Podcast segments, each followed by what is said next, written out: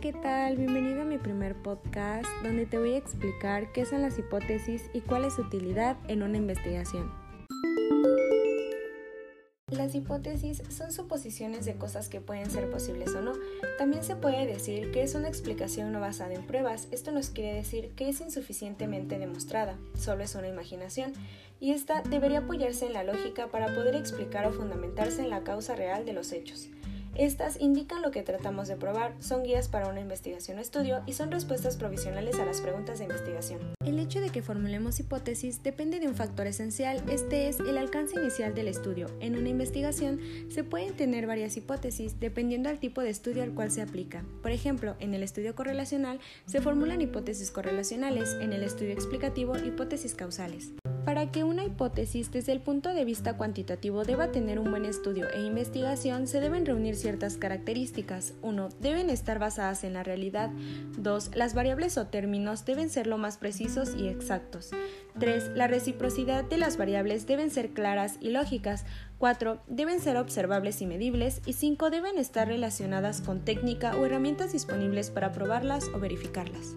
Existen numerosas maneras de clasificar las hipótesis. Aquí solamente les mencionaré las más importantes. Hipótesis de investigación. Son proposiciones acerca de las posibles relaciones entre dos o más variables y se suelen simbolizar como HI o H1, H2, H3, etc. Hipótesis nulas. Sirven para oponerse o negar lo que afirma la hipótesis de investigación. Hipótesis alternativas. Se simbolizan como HA y solo pueden formularse cuando efectivamente hay otras posibilidades. De no ser así, no deberán formularse.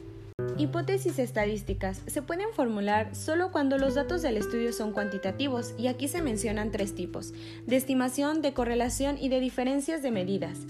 Ya quedaría a criterio del investigador como emisor pensar y analizar qué y cuántos tipos de hipótesis deberá plantear dependiendo del contexto de su indagación. En la prueba de hipótesis, para el enfoque cuantitativo, se someten a prueba en la realidad, o sea que se recolectan datos con uno o varios instrumentos de medición, analizando e interpretando estos mismos. Para el enfoque cualitativo, las hipótesis más que probarse sirven para incrementar el conocimiento, ayudando a dar mayor sentido al fenómeno. En la utilidad de las hipótesis es que estas son las guías de una investigación en el enfoque cuantitativo, o sea, nos ayudan a saber lo que tratamos de buscar o de probar. Tienen una función descriptiva y explicativa y otra de sus funciones principales es probar teorías y sugerir teorías. Para finalizar, al formular una hipótesis es indispensable definir los términos o variables incluidos en ella.